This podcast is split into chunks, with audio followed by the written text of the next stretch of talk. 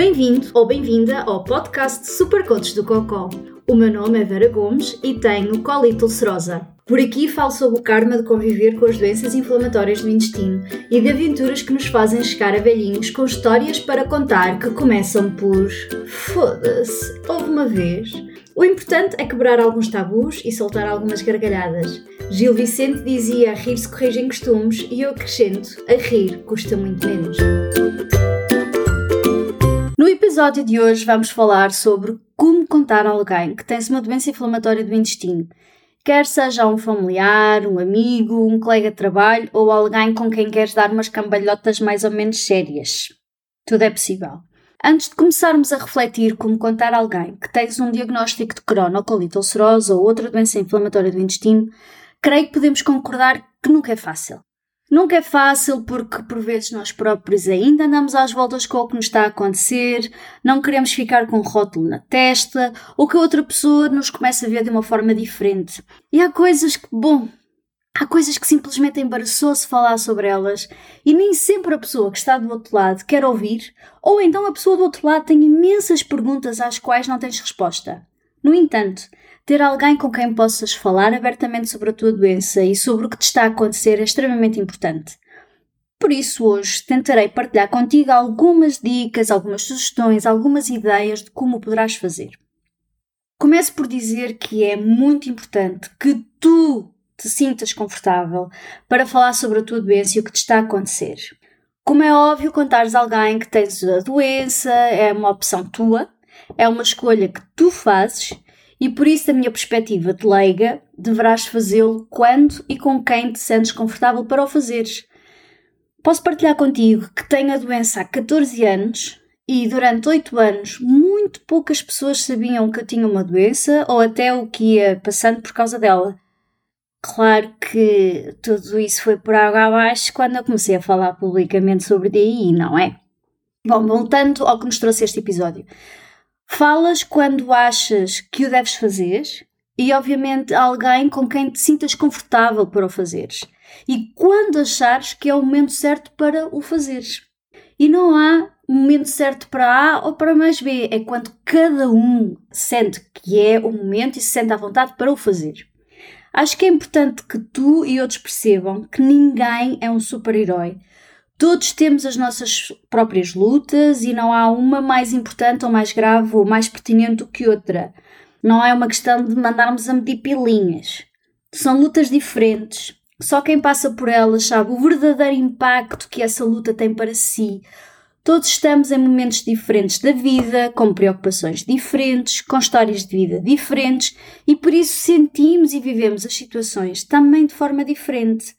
Por isso, empatia e assertividade na forma como interagimos com os outros é válido para toda a gente, quem tem uma doença crónica e quem não tem uma doença crónica. Afinal, somos todos humanos, certo? Um outro aspecto importante a teres em atenção é como queres que as outras pessoas te vejam.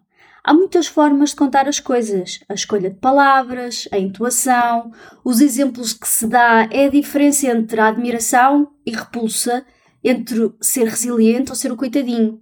Eu sei que nunca somos bons a vender-nos. Falo contra mim própria. Quando se trata de falar nós próprios, de nos vender a outra pessoa, seja qual for a situação, por norma, somos péssimos, que é para não dizer uma merda. Mas já que estamos a pensar sobre como podemos contar a outra pessoa que temos a doença, é também importante pensarmos que imagem nossa queremos projetar, queremos que a outra pessoa tenha de nós. É que, no fundo, não é só a nossa imagem individual que estamos a passar para o outro lado, mas a imagem de todas as pessoas que têm uma doença inflamatória do intestino. De cada vez que uma pessoa com corona ou colite ulcerosa fala sobre a sua doença, está a ser um embaixador de todas as pessoas com essa doença. E por isso é importante também pensar na imagem que queres passar para o outro lado. Quero com isto dizer que deves dourar a pílula ou até mentir? nem pensar e absolutamente longe disso. Jamais, jamais mintas sobre ti, sobre a tua doença ou sobre a pessoa que és. Lembra-te esta lição da Supercoach do Cocó. Não é o que dizes, é a forma como o dizes. E esta é a grande diferença entre seres um coitadinho ou seres uma pessoa que as outras em teu redor te admiram e te respeitam. Posto isto, vamos pôr as mãos na massa. Imagina que tens alguém com quem gostarias de partilhar que tens uma doença inflamatória do intestino. Não importa se é um primo, um amigo, um namorado, um colega de trabalho ou até o teu chefe. Os princípios a seguir para esta conversa serão sempre os mesmos. Se achas que ter este tipo de conversa será difícil, uma boa sugestão será começar por escrever num papel aquilo que gostarias de dizer e aquilo que gostarias que a outra pessoa soubesse e fizesse. Não tens que escrever palavra por palavra, não é? De exatamente tudo o que vais dizer e depois chegar ali, abrir o papel e começar a ler. Apenas tens que escrever a ideia geral não é, do teu pensamento. Isto vai ajudar-te a começar a estruturar melhor a tua mensagem e como a irás dizer, aquilo que irás calhar dizer primeiro, aquilo que irás dizer depois, os exemplos que vais usar. Certamente que será importante para ti que a pessoa do outro lado entenda o que é a tua condição, como te afeta, tanto fisicamente ou emocionalmente, e obviamente dependendo também da pessoa com quem fales, mas mais uma vez, o nível de detalhes dependerá sempre de ti e do que é confortável para ti dizer. E lembra-te que é precisamente o nível de detalhe que faz a diferença entre a empatia e o nojo. Certamente podes evitar dizer coisas tipo e o cocó tinha assim uma coisa tipo clara de ovo agarrada e até conseguia ver partes do tomate que me ontem ao jantar. E simplesmente dizer tem que vigiar as fezes. Creio que percebes a ideia e a diferença, certo? Por isso, para a tua folha de papel e sobre o que gostarias de falar com a pessoa que está à tua frente, podes colocar coisas como a tua condição, se é crono ou ulcerosa, quais são as tuas preocupações no que concerne a doença, sintomas e como é que estes afetam o teu dia a dia, que apoio precisas de outras pessoas em geral e dessa pessoa com quem estás a falar em particular. Claro que haverão aspectos que poderás achar difíceis de explicar ou que não te sentes à vontade para explicar, coisas como o que acontece quando estás em crise ou quando a doença está ativa, cenas embaraçosas que acontecem com os teus sintomas, não é? Como peidar sem controle ou até incontinência fecal, aquela necessidade de saber sempre se há uma casa de banho por perto ou porque é que por vezes não queres sair de casa ou até possíveis efeitos secundários da medicação que tomas. Algo que podes ter contigo, e já que estás a estruturar a tua conversa, é precisamente pensares em recursos que podes indicar à outra pessoa para ela saber mais sobre este tipo de doenças. Pode ser uma brochura, um evento, uma conta no Facebook e até este podcast. É natural que a outra pessoa queira saber mais sobre uma doença que te afeta e que queira procurar informação sobre o assunto. Outras pessoas, se calhar, querem informações mais práticas ou factos simples sobre a doença. Tanto num caso como noutro, é bom sinal. É sinal que se preocupam contigo. Um outro aspecto a teres em conta nesta conversa e a partilhares é dares algumas sugestões ou dicas do tipo de ajuda que precisas. Não há absolutamente mal nenhum em ser explícito nisto. Pensa, a pessoa com quem estás a falar provavelmente nunca ouviu falar sobre este tipo de doenças, sabe zero do que pode ser aquilo que tu precisas ou não. E também, se não lhe disseres, a pessoa também não é propriamente bruxa para adivinhar, não é? Por isso, poupas muito trabalho, frustrações e chatices a ti e à outra pessoa se simplesmente fores honesto e explicares quais são as tuas expectativas e as tuas necessidades. E repara, nós estamos aqui a falar de coisas extraordinárias Pode ser coisas tão simples como dizer que há alturas em que te sentes uma grande bosta e que não estás bem o suficiente para fazeres algumas coisas e que por isso alguma compreensão será apreciada. Poderá ser algo como uma flexibilidade na escolha de atividades, que por vezes irás preferir ficar em casa do que sair de casa, ou então que poderás precisar do WC de uma forma urgente porque tens fases que não consegues conter o tsunami e por isso poderás ter que pedir à pessoa para sair do WC assim para ontem, ou algo tão simples como preciso de espaço no frigorífico para ter a minha medicação, ou algum apoio e incentivo para manteres um estilo de vida mais saudável e para manteres as tomas da tua medicação. Outra coisa que poderás incluir nesta tua conversa dependendo obviamente da pessoa com quem estás a ter esta conversa, será convidar a pessoa a acompanhar-te a uma das consultas para que ela possa colocar as perguntas que possa ter ao médico, Pela minha experiência, e sim, eu já fiz isto com um ex-namorado meu e com mais que tudo, ajuda imenso a que eles percebam que há coisas que, por muito estranhas que possam parecer em pleno século XXI, são de facto reais, como, por exemplo, ser uma doença sem cura. Irá ajudá-los também a esclarecer dúvidas que possam ter e que tu não consegues explicar. Além disso, uma ajuda nas consultas, sobretudo naquelas que é demasiada informação, quatro ouvidos em vez de dois é uma ajuda do caraças.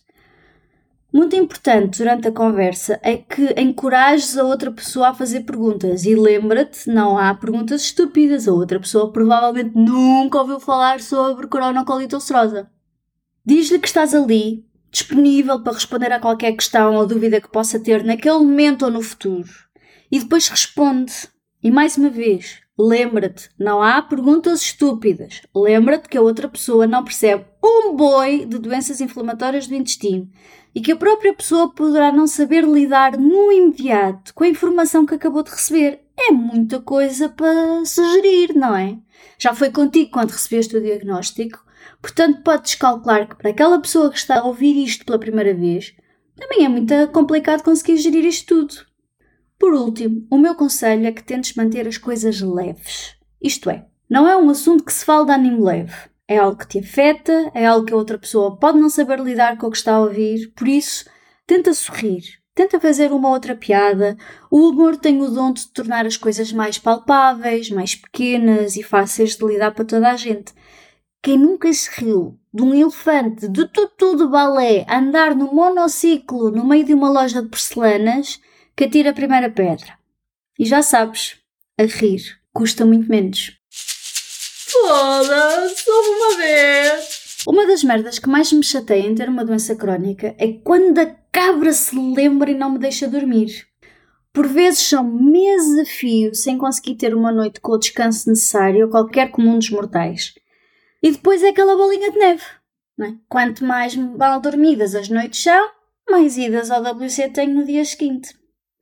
O meu gastro marca colonoscopias totais quase de um dia para o outro, porque se as análises começam a estar maradas e os sintomas a agravarem, ele pimbas, colonoscopia. A maioria das pessoas estaria preocupada com o motivo pelo qual de repente têm que fazer este tipo de exame assim, urgentemente. O que poderá ser a pensarem sempre nos piores cenários, depois vão ao Google e acham que vão morrer de um cancro raro daí a uns dias. Eu não eu fico genuinamente entusiasmada com a perspectiva de me darem novamente aquela droga magnífica que te faz viajar na maionese, perder a consciência e acordar meia hora mais tarde como se tivesse dormido profundamente umas 12 horas. E na última colonoscopia, eu e o anestesista tivemos em amena cavaqueira sobre o quão maravilhoso o Propofol é e chegamos a uma brilhante conclusão. Se alguém quiser investir tempo e dinheiro para que Propofol possa ser comercializado em versão comprimido, é por favor contactar-me. Temos uma oportunidade de negócio magnífica para vos apresentar. É tudo por hoje. Se gostaste do que ouviste ou achaste interessante, se esboçaste um sorriso ou soltaste uma gargalhada, então está na hora de seguir os desígnios do Buda e subscreve o podcast. Até para a semana e que Buda do Cocó esteja contigo!